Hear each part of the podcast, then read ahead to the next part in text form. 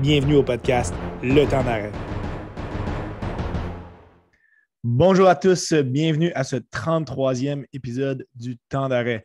Aujourd'hui, avec mon collaborateur F1, Guillaume Courchaine, on parle de la prochaine saison 2022 qui vient, qui, est à nos portes et qui débutera euh, samedi avec les qualifications à Bahreïn et dimanche avec la course. Guillaume, ça va bien? Oui, ça va très bien. Excité de la nouvelle saison, euh, des grands chambardements, comme on avoir amplement le temps d'en discuter. Euh, ça va être intéressant. Le, début de la saison 2022 commence euh, vraiment avec les, essais hivernaux de, de, Barcelone. Les équipes présentent leur voiture pour la première fois. Ça commence aussi avec le dévoilement de la, nouvelle saison à chaque année de la populaire série Drive to Survive. On, on va passer quelques quelques instants pour en parler parce que c'est important de, se rendre compte à quel point c'est devenu un phénomène euh, planétaire, la série Drive to Survive.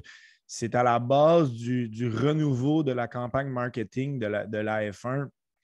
Puis je sais que malheureusement, tu n'as pas eu la chance de le, regarder, mais avec cette série-là, on rentre vraiment à l'intérieur euh, de ce qui se passe dans les équipes au point de, savoir les stratégies de course.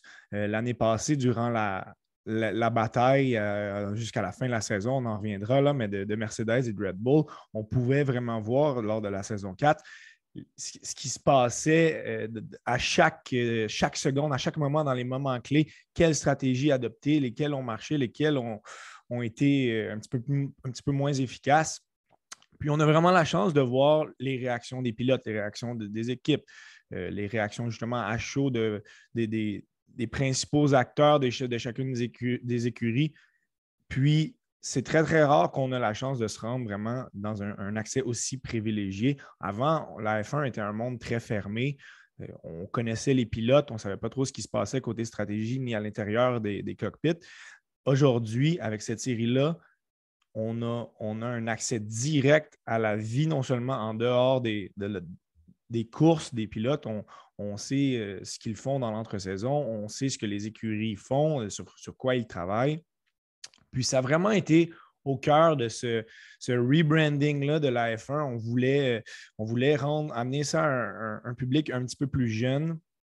Puis je pense que ça a vraiment été un succès parce que avant, on pouvait voir dans les courses, il y avait un excitement, une excitation, mais c'était vraiment un public qui était un petit peu plus âgé. Hein. C'était euh, des, partisans de, Ferrari beaucoup, exactement, de F1 de, longue date. Ça commençait peut-être au Canada avec Gilles Villeneuve. Mais là, on a, on a attiré un nouvel auditoire qui, justement, a besoin de savoir ce qui se passe. En la génération d'aujourd'hui, on dirait que on ne peut pas se lancer dans un projet sans trop savoir ah, pourquoi, qu'est-ce qui se passe. Mais Drive to Survive, ça nous permet de, vraiment avoir un accès direct et de, savoir euh, qu'est-ce qui se passe avec nos, pilotes favoris. Alors, si ça n'a pas été fait, je vous suggère, vous pouvez commencer avec la, saison 4, euh, qui est vraiment un, retour sur la saison 2021. Mais ça l'a rendu? Oui, oh non, vas-y. Non, vas-y, vas-y. Ça a vraiment rendu euh, ça accessible aux gens. Je me fais arrêter dans la rue, on me dit Hey, c'est vous le collaborateur F1 du temps d'arrêt podcast? Puis là, il me dit Je connaissais rien à la Formule 1, puis là, j'écoute ça, puis ça me donne envie d'écouter la course, ça me donne envie d'en apprendre plus. Donc, ça l'a rendu euh, ce monde-là qui était, comme on avait dit, fermé, exclusif aux connaisseurs et aux amateurs de course, ça l'a rendu accessible à tout le monde. C'était un bon build-up aussi pour le début de la saison. C'était un bon avant-match aussi. On, on a l'occasion, ils sortent la, saison au complet quelques semaines avant la première course. On a l'occasion de regarder les 10 épisodes pour vraiment nous remettre dans, le bain de ce qui s'est passé. Puis on commence la saison 2022 avec déjà la première course. Donc, honnêtement, si ça n'a pas été fait, je vous suggère vraiment la série Drive to Survive. Même si vous n'êtes pas un amateur de F1, vous allez aimer cette série-là et qui sait, peut-être ça vous, ça vous donnera une certaine passion pour la course automobile parce que c'est vraiment un, très, très beau sport. On va revenir, Guillaume, sur la saison 2021.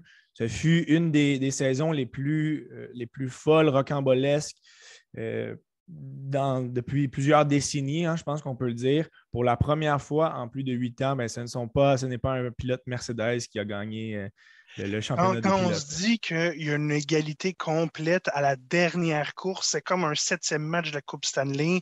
C'est celui qui gagne, gagne le championnat. Tout pouvait arriver.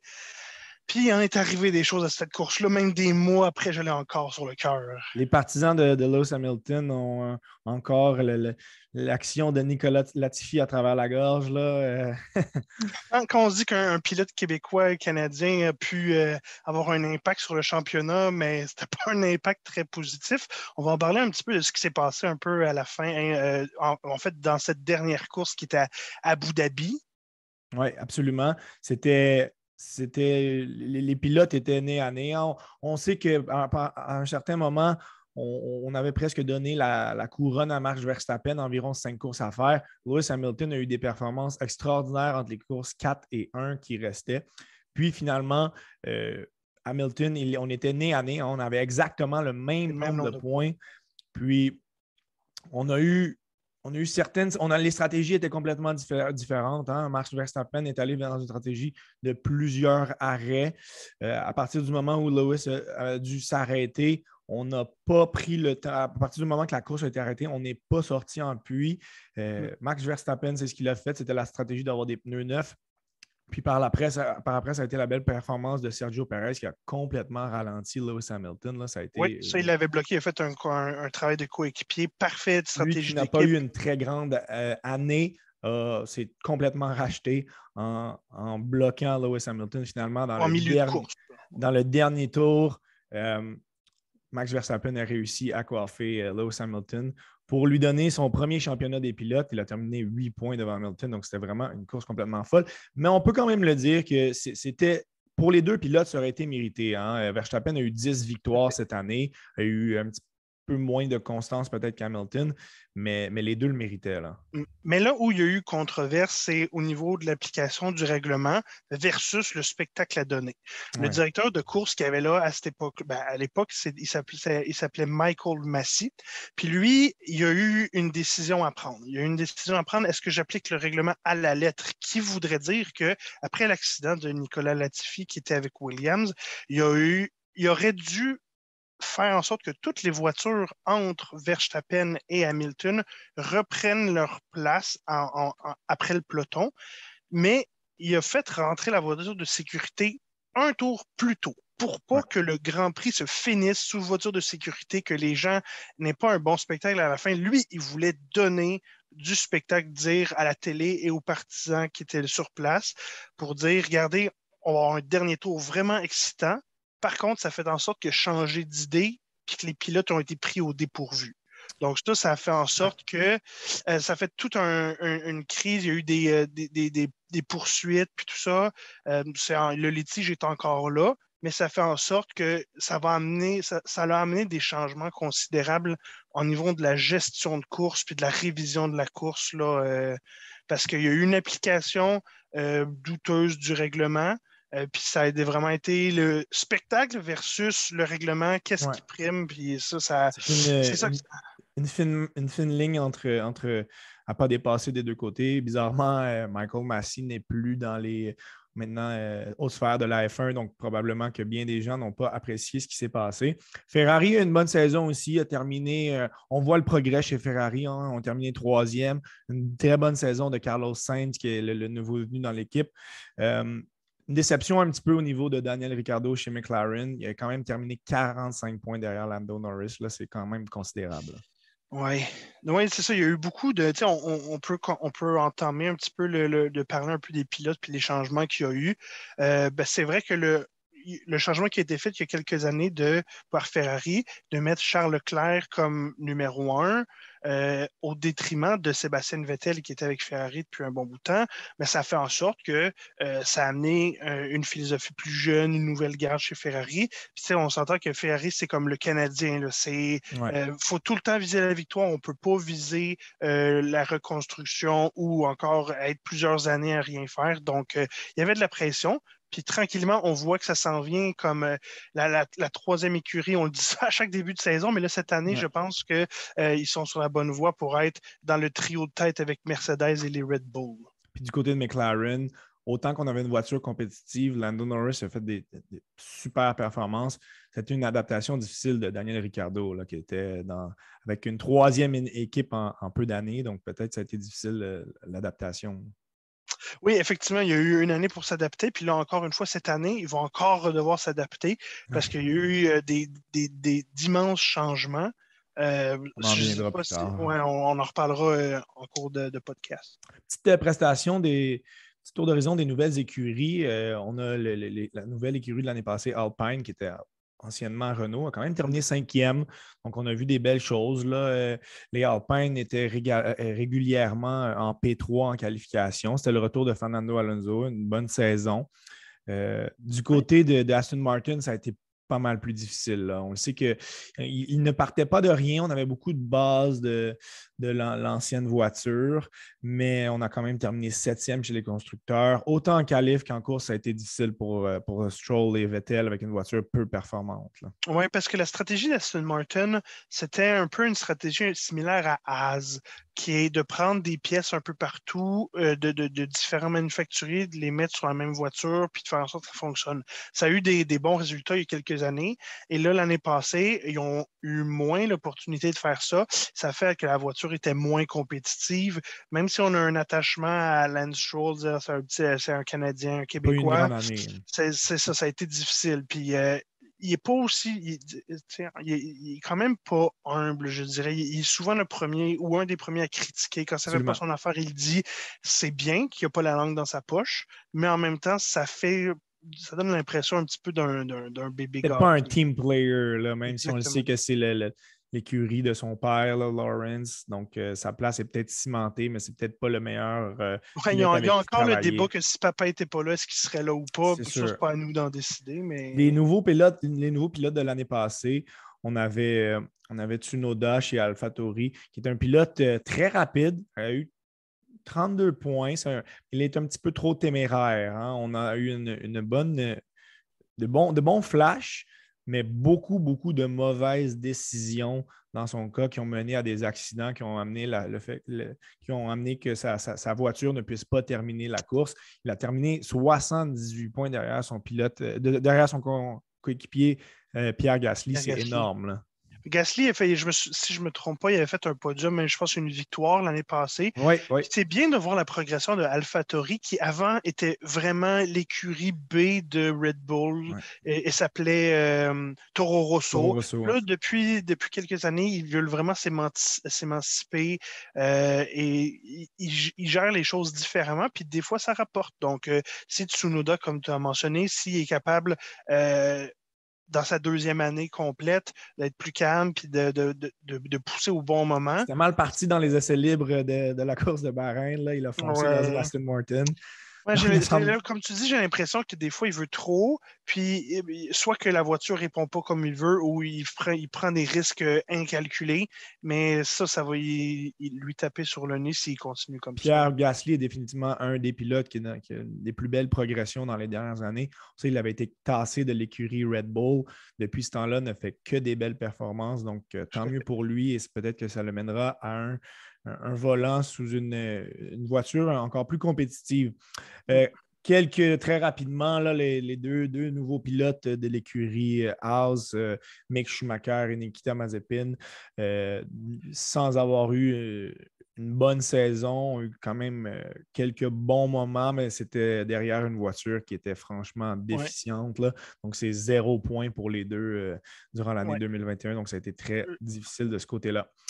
On va y aller. Que tu voudrais, tant qu'à parler de As, voudrais-tu qu'on aborde le cas de Mazepin? Ben, on va justement parler justement des changements. On fait la transition avec les changements au niveau des pilotes en 2022 beaucoup moins de mouvements que l'an passé. On va commencer avec celui-là. Hein. Euh, alors que l'écurie As était toute, euh, toute prête à, y aller de l'avant avec les, deux mêmes pilotes, on sait ce qui se passe actuellement en Russie. Donc, euh, Nikita Mazepin provient d'une famille très riche, donc avait des liens très, étroits avec le Kremlin et avec son président Poutine. Donc, n'a pas vraiment. À, un certain moment, on, aurait pensé que peut-être qu'il allait rester en poste. Du côté de Haas, on a complètement retiré les, commanditaires russes.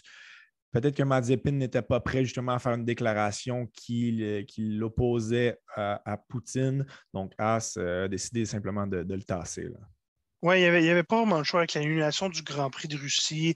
Il voyait que la, FIA voulait vraiment euh, pas trop faire de, bruit avec ça. Puis comme tu as dit, le fait qu'il ne soit pas distancé de tout ça, euh, ça fait que As a dit regarde, on veut éviter les problèmes.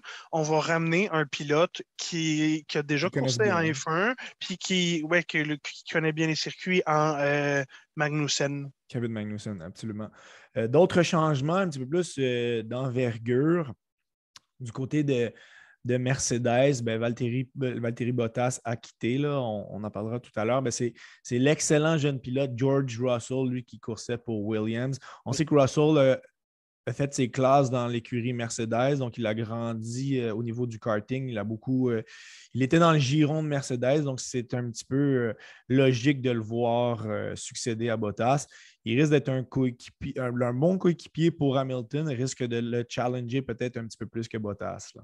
Oui, effectivement. Donc, ça va être en ça. Il va, on voit que c'est un jeune pilote en progression. Puis, euh, comme tu dis, il était, dans, le giron de l'équipe. Donc, ce n'est pas un nouveau pilote qu'ils ne connaissent pas. Il savait, il préparait depuis longtemps à sa venue. Et Bottas, lui, tant qu'à ça, on va parler, qu'il a, il a remplacé euh, le grand Kimi Raikkonen, qui a finalement pris sa retraite, euh, qui était avant avec Alfa Romeo. Raikkonen est parti et Bottas a pris sa place comme pilote de tête avec euh, Alfa Romeo. Puis justement, ça a été intéressant les changements qu'on a pu observer chez Alfa Romeo. Eux aussi étaient pas mal l'écurie. Euh, l'écurie B de Ferrari, là, on faisait beaucoup d'essais. Ben là, Alfa Romeo essaie de se distancier. On a eu un partenariat avec Sauber euh, cours de la dernière année. Donc, Ferrari n'est plus en contrôle de l'écurie. Valtteri Bottas est le pilote de pointe. Et là, c'est très intéressant, le pilote qu'on a amené pour succéder à, à Giovinazzi qui était un Italien. Euh, on amène la, jeune euh, sensation, on va le dire, de, Formule 2, euh, Gian, Gian donc qui est, le premier pilote chinois qui va faire ses classes en Formule 1 était en F2, a eu certains, certaines expériences avec l'écurie Alpine. Là. Il agissait comme pilote de, réserve, par moment. Mais, mais Zou arrive avec une tonne de commanditaires chinois, donc c'est intéressant. Oui, il amène, il amène, des bonnes liquidités, puis euh, une certaine stabilité financière à ce niveau-là. Donc, c'est certain qu'il y a des bons appuis, puis ça fait en sorte que, comme il a été capable de prouver qu'il était capable de piloter, ben, Alfa Romeo, il a dit ben, on va te prendre tant qu'à prendre n'importe qui d'autre. C'est une belle chance, de, une belle opportunité pour lui, puis on a très hâte de voir euh, ce qu'il est capable de faire. Le dernier changement, un petit peu plus mineur aussi, ben, c'est l'ancien pilote de Red Bull, Alexander Albon, qui fait son retour en Formule 1. On sait que ça avait été difficile. Euh, son expérience avec Red Bull avait été tassée au profit de Sergio Perez, mais il vient remplacer George Russell euh, chez Williams. Williams qui, s'améliore, on va se le dire, par rapport à, l'époque Lance Stroll. il y a une certaine amélioration. On a vu les, les, voitures en P2 un petit peu plus fréquemment. Donc, euh, c'est positif. On va se lancer tout de suite dans les nombreux changements. On sait que c'est le, nerf de la guerre pour l'année 2022. On en avait parlé dans notre édition l'année passée. ça avait été un début de changement. Il y a eu quelques aspects importants qui avaient été modifiés. Bien là, c'est la transformation complète. On va y aller tout d'abord au niveau des Grands Prix. ça va être une saison de 22 Grands Prix avec le retrait du, Grand Prix de, de Sochi. Et très intéressant, je pense qu'on on peut le voir à Montréal en ce moment. Là, il y a beaucoup, beaucoup de panneaux publicitaires pour promouvoir l'événement du 13 juin. Les, billets partent complètement, euh, d'une manière complètement folle. Je pense que ça va, être, ça va être plein à craquer. Ça va être un événement à ne pas manquer. Montréal, la fin de semaine du 13 juin, ça fait, ça fait plus de deux ans que les, les Formule 1 n'ont pas roulé sur, euh, à Montréal. Donc, ça va être euh, très, très intéressant de, les voir de retour. Puis c'est important aussi de noter que les nombreux changements ont été appliqués aussi pour rendre le spectacle un petit peu plus intéressant. On veut augmenter les dépassements en course, on veut resserrer la, parité entre les écuries. Euh, à peu près tout a été changé, sauf les moteurs. Les V6 turbo euh, hybrides seront les mêmes jusqu'en 2026. On va commencer par un aspect un petit peu moins qui touche un petit peu moins la voiture. Euh, les trois courses qualification de l'an passé, les courses sprint, euh, d'Autriche, Brésil et Imola, mais deviennent maintenant des courses à part entière. De ton côté, comment avais-tu aimé ces, événements-là? C'est complètement différent, puis c'est le fun parce que ça nous permettait de voir d'autres choses que de, rendre le, week-end plus intéressant. De faire en sorte qu'un un pilote qui peut avoir une bonne course sans nécessairement avoir une bonne auto avait des chances de se rendre plus loin que les trois rondes de qualification du samedi. Donc, ça faisait en sorte que les, pour les amateurs qui venaient le vendredi, qui normalement sont les essais libres, mais ça faisait en sorte qu'ils voyaient des pilotes se, pousser un peu plus. Et ça faisait que le samedi, c'était pas juste les qualifs, il y avait plus de courses. Donc, j'ai trouvé ça que ça, c'était dynamique pour surtout pour les gens qui étaient sur place. Pour les gens à la télé, oui, ça nous donnait une occasion de plus de voir. Moins excitant, oui des choses un petit peu différentes, mais pour ceux sur place, surtout qui venaient le vendredi, c'est là que ça faisait euh, un changement. Puis ça a été concluant parce que les gens ont eu l'air de vraiment aimer ça, euh, autant à la télévision que sur place, euh, les trois qu'il y a eu. Puis en, choisissant seulement trois courses sur 22, je pense qu'on on n'étire pas la sauce, là, on garde ça assez limité. Puis maintenant, le, résultat de ces courses sprint, courses sprint-là ben, vont amener des points aux huit premiers pilotes et vont déterminer l'ordre de départ de la course. Donc, ça a vraiment un impact significatif sur les, résultats de la fin de semaine. On va parler des, réductions budgétaires aussi allouées aux équipes. Euh, depuis 2021, ça avait été une, coupe, euh, une coupe complètement franche et massive. On, était, on avait baissé la masse salariale des équipes à 145 millions. On est cette année à 140 et l'an prochain à 135. On est loin des 600 millions de Mercedes de quelques années, mais c'est important de noter quand même que le salaire des pilotes et des trois principaux dirigeants ne font pas partie de ça. Mais selon toi, est-ce que ça, ça a l'effet de, de rendre un petit peu plus euh, les, ressources des équipes équilibrées ou on trouve des manières de contourner ça un petit peu? d'après moi, ça, limite les meilleurs sans améliorer les plus les moins riches. les moins riches ne pourront pas dépenser plus s'ils n'ont pas les sous qui vont avec. La répartition des revenus aussi, ça fait en sorte que ça va être semblable. Donc, oui, c'est certain que les équipes de pointe, Red Bull, Ferrari, Mercedes, ne pourront pas euh, dépenser sans compter. Mais ça fera pas, d'après moi, juste ce facteur-là fera pas en sorte que les équipes moins bonnes vont devenir meilleures. Ça va juste euh, faire en sorte que les meilleurs euh, investissent pas trop par rapport aux autres. Absolument, très d'accord avec ton point. Maintenant, les changements concrets au niveau de la voiture. Les nouvelles voitures sont complètement différentes. Elles sont belles, elles ont vraiment, elles ont de la gueule, elles ont une, apparence, mais ce sont des changements très stratégiques. On commence au niveau des pneus. On passe des, de, pneus de 13 à 18 pouces. Ce sont les jantes et les pneus qui ont été grossis. Et on est maintenant à 6 cm de plus haut que l'année passée. Donc, c'est considérable pour la réduction du, champ de vision des pilotes. Et la différence avec ceux-là, c'est qu'ils sont pleins. Vous allez voir, euh, on va vous montrer dans une publication future les différentes voitures euh, et vous allez voir la différence des pneus par rapport à avant. Les pneus sont pleins pour favoriser l'aérodynamique, tandis qu'avant, ils étaient creux. Donc ça, ça fait vraiment une grosse différence sur le look, mais c'est aussi, comme tu l'as mentionné, l'épaisseur des pneus. C'est rendu maintenant des pneus beaucoup plus minces, mais avec des jantes qui ont pris énormément de, euh, de volume. Donc ça, ça pour en fait de faire en sorte qu'ils soient euh, qui ait encore plus d'adhérence. Puis j'espère que Pirelli vont avoir développé une bonne technologie parce que est-ce que les pneus vont se dégrader plus vu qu'ils sont plus minces? Est-ce qu'ils vont être plus résistants? Pour le moment, on ne le sait pas. On n'a pas eu un aperçu complet. La prévision, c'était que les pneus surchauffent moins de cette manière. Donc, l'usure ne serait peut-être pas aussi rapide. C'est peut-être pour prévoir un petit peu moins de changements au puits. Là, on l'a vu l'année passée, les changements au puits, les changements de pneus étaient probablement la stratégie la plus déterminante dans les succès d'un pilote. Donc, peut-être, c'est peut-être pour enlever un petit peu cet aspect-là. la voiture sera, sera plus lourde aussi de 40 kilos avec ces, nouveaux pneus-là. Mais on a déjà entendu dire les, pilotes que, ça gênait beaucoup. Il y a, il y a beaucoup de pilotes qui se, qui se plaignaient du, poids de l'auto. Tu l'as mentionné, en fait, c'est 48 kilos. Pour les gens, ça peut paraître pas beaucoup, mais quand ton auto pèse seulement 750 kilos, passer de 752 à 790, ça fait une grosse différence. Puis ils l'ont déjà dit en fait, dans les essais libres, la voiture est vraiment plus lourde puis elle sent. Donc, en même temps, ça a des bons côtés, mais il y en a qui n'aiment vraiment pas ça à date. Donc, on, en, reviendra à l'impact de ces changements-là un petit peu plus tard. Mais c'est comme le halo de sécurité. Au début, les pilotes n'aimaient pas. Finalement, on s'habitue. On a vu à quel euh, point c'était un petit note sur le halo, comment ça a sauvé des vies. On a vu l'année passée Verstappen qui va sur l'auto à Lewis sans, le halo, il mourrait. Euh, on a vu des accidents aussi. Ça, donc, euh, les, pilotes, des fois, c'est des petites bébites qui n'aiment pas changer leurs habitudes.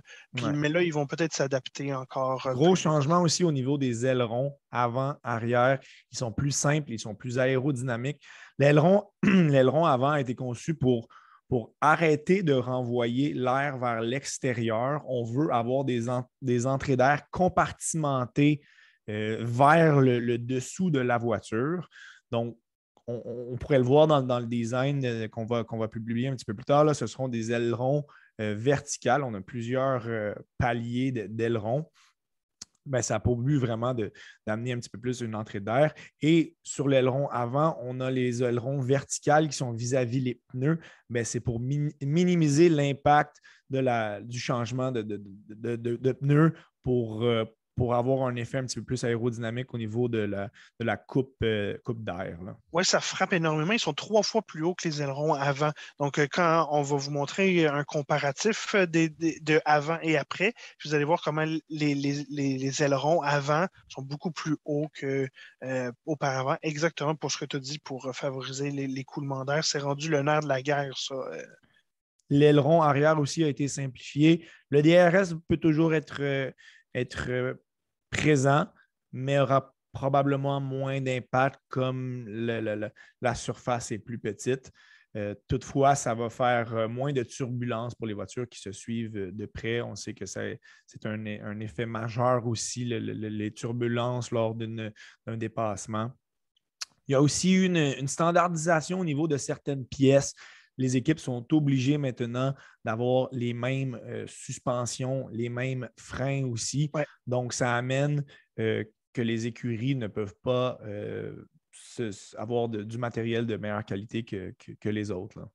Exactement. Ça fait, ça fait en sorte qu'ils vont avoir les, mêmes, les mêmes éléments pour se battre en piste, puis il n'y aura pas de favoritisme ou d'éléments de, de, développement qui vont être propres à une écurie, qui vont leur donner un avantage certain comme tu disais, c'était vraiment pour faire en sorte qu'il y ait une uniformité au niveau des équipes sur certaines pièces euh, qui, euh, qui faisaient une différence auparavant. Surtout les, suspensions, quand on va sur les vibreurs puis des choses comme ça, ça pouvait faire une différence. Puis il y en a qui étaient clairement plus avantagés que d'autres parce qu'ils développaient leur, leur pièce.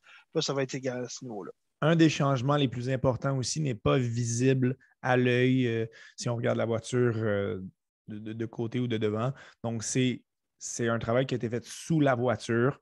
C'est l'installation de, deux diffuseurs sous la monoplace qui permettra de canaliser l'air et de, réduire justement la, perte d'appui. On veut que la voiture soit plus adhérente. Donc, ça va, en plus d'augmenter justement l'adhésion à la route, ça, fait en sorte que la voiture est encore plus lourde à cause de ces, euh, deux diffuseurs-là. là oui, parce qu'avant, on avait une obsession pour le fond plat dans, la Formule 1. Puis on s'est rendu compte que, ben, regarde, on ne pouvait pas garder le fond plat avec tous les autres changements qu'on imposait à la voiture. Donc, comme tu as dit, euh, on a mis ces deux, euh, ces deux éléments-là en dessous de la voiture pour faire en sorte que l'air circule mieux et n'est pas nécessairement euh, aller en dessous avec le fond plat comme il y avait avant. Un des facteurs déterminants aussi, mais c'est la présence de, l'air sale, si on veut, hein, l'air qui sortait de, la voiture. Mais par le passé, ces diffuseurs, l'absence de ces diffuseurs d'air-là faisait en sorte qu'une voiture qui en suivait une autre à une distance de 10 mètres euh, et moins Pouvait, pouvait, perdre 47% de son appui au sol. Mais maintenant, avec ces diffuseurs-là, on, baisse euh, de 47 à 18% donc on contrôle beaucoup plus euh, cette sortie d'air sale-là qui fait en sorte que la voiture perd de son adhésion à, la, route. À la piste. Il y aura moins de euh, tourbillons en arrière.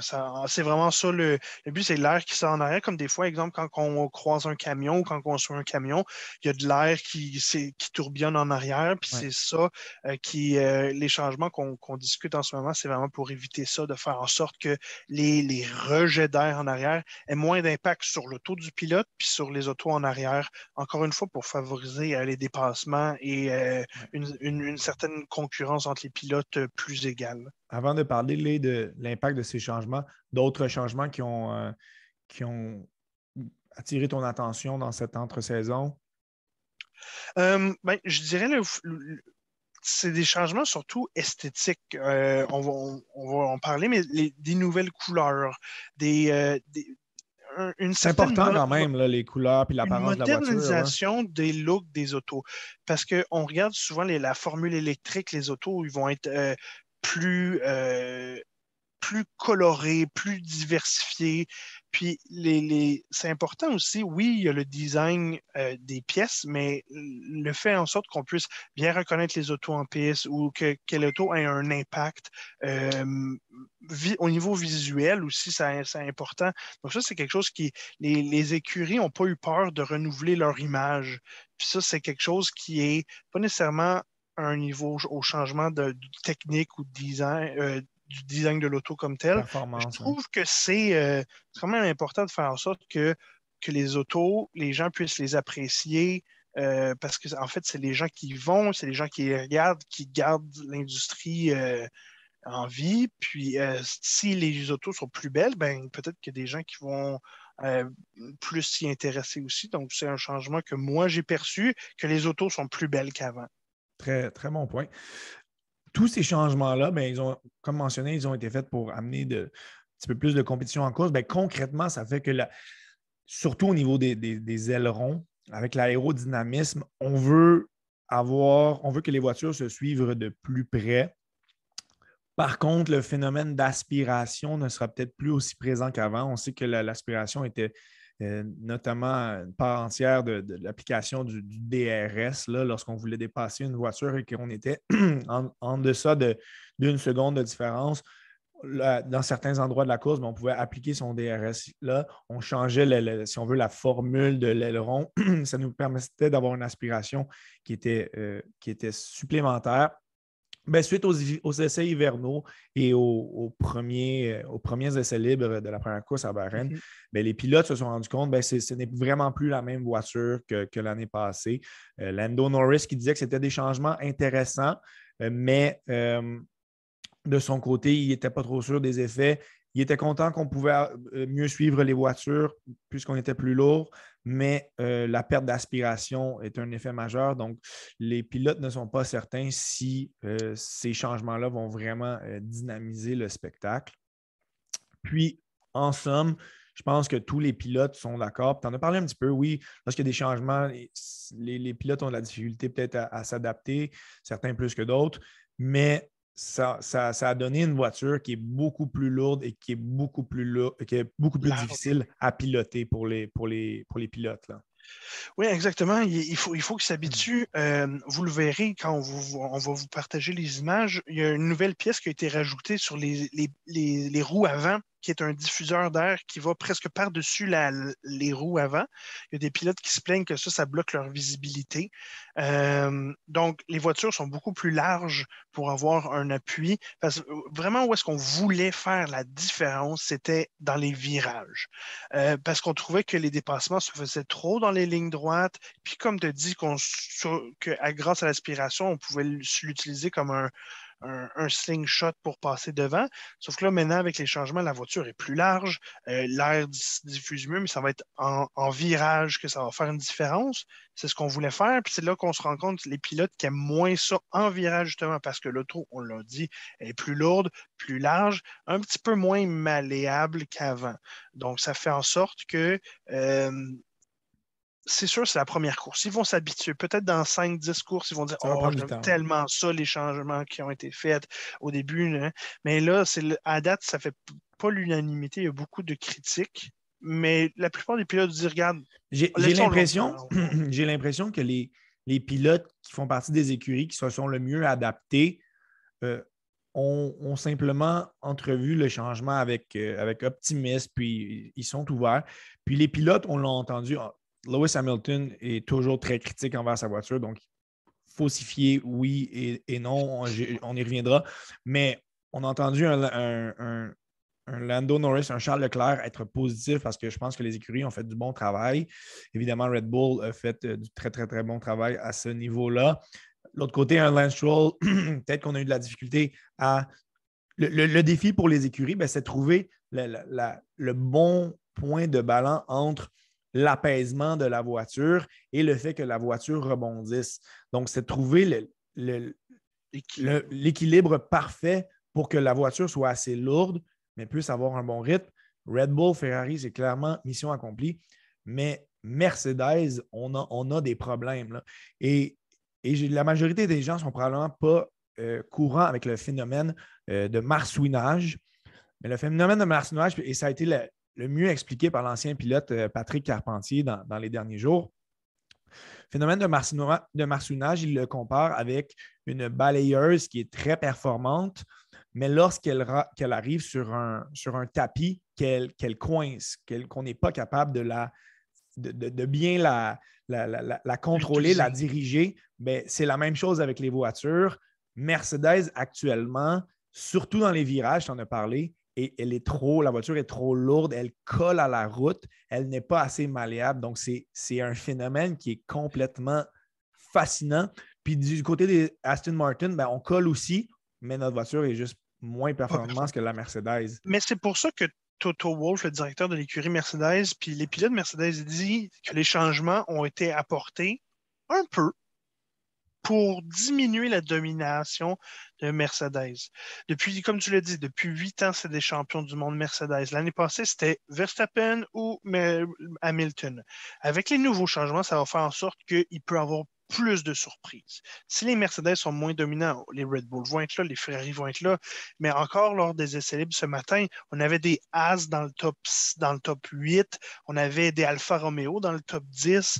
Euh, ça fait en sorte qu'il va y avoir moins d'obligation de, voir euh, une Mercedes qui, est, euh, qui, va être, qui va dominer parce qu'au cours des années passées, les gens étaient peut-être un petit peu tannés de voir des Mercedes dominer, mais les changements, c'est pour ça qu'on a dit que ça, va peut-être faire en sorte que. Ça fait en sorte que tout le monde est reparti au, même niveau et on n'a pas le choix de se dire qu'il y a certaines écuries qui ont mieux adapté leur, euh, leur design et leur construction hivernale mieux que d'autres. Puis Mercedes, en ce moment, ne fait pas partie de celles qui ont, qui ont le mieux réussi leur changement. Le, fait de coller à la course, c'est un, à la piste, pardon, c'est un réel problème, ce phénomène de marsouinage-là. Donc, je pense que dans les premières courses, on va voir, euh, oui, des Red Bull, on va voir des, des, euh, Ferrari vraiment en avant-plan. Probablement certaines voitures qu'on n'attend pas qui vont, qui vont, euh, qu'on va voir de temps à autre. Mais je pense qu'après certaines courses, un 5-6 courses, les principales écuries, donc Mercedes, peut-être pas Aston Martin, mais Mercedes va, réussir à, régler ce problème-là. Puis là, la Mercedes risque d'être la voiture la plus, la plus dominante. Est-ce qu'il va être trop tard au championnat des pilotes? Ben, c'est ce qui donne un, excitement certain pour cette saison-là. Euh, est-ce que Mercedes va partir trop tard? Hmm, mais je, ils vont pas partir trop tard, mais en cours de saison, la voiture qui commence la saison puis celle qui a fini, bien souvent, n'est pas la même du tout. comme on l'a mentionné en début de podcast, euh, il y, a, trois pièces en fait qui n'ont pas été changées. Le volant, les pédales puis le moteur. 98% de l'auto a été changé. Donc, comme tu l'as mentionné, euh, certaines équipes ont été capables de créer leur voiture qui semble être un peu plus ajusté, par exemple, au Grand Prix de Bahreïn ou euh, de, de, ou à d'autres Grands Prix qui sont tel type de course, puis Mercedes ne le sont pas encore. Puis ils vont avoir quelques courses pour s'ajuster. Ils font toujours des ajustements en cours de route. Donc, toutes les écuries vont pouvoir le faire. Est-ce que Mercedes vont être capable de le faire? Pour répondre à ta question, moi, je pense que oui, parce que l'expertise technique derrière cette écurie-là est, très présente. Absolument. Ça commence aujourd'hui, samedi le 19, avec les qualifications. On poursuit ça demain le 20 avec la course. On va avoir une saison extraordinaire. Les changements, moi, je les, je je les perçois d'un bon œil. Je pense que ça va être difficile, par contre, on va, on va être très honnête, là, ça va être difficile d'avoir une course aussi excitante et serrée que l'année passée. Si c'est le cas, tant mieux. Mais aujourd'hui même, c'est très difficile de dire. Euh, je pense que c'est la saison. L'année passée, on pouvait se dire ah, c'est Verstappen ou Hamilton. Cette année, c'est beaucoup plus difficile de dire d'avoir une prédiction euh, honnête de qui va gagner. Je pense qu'à la mi-saison, on devrait avoir, avoir une meilleure idée. Mais euh, c'est très ouvert, puis c'est ce qui rend la, saison euh, d'autant plus excitante.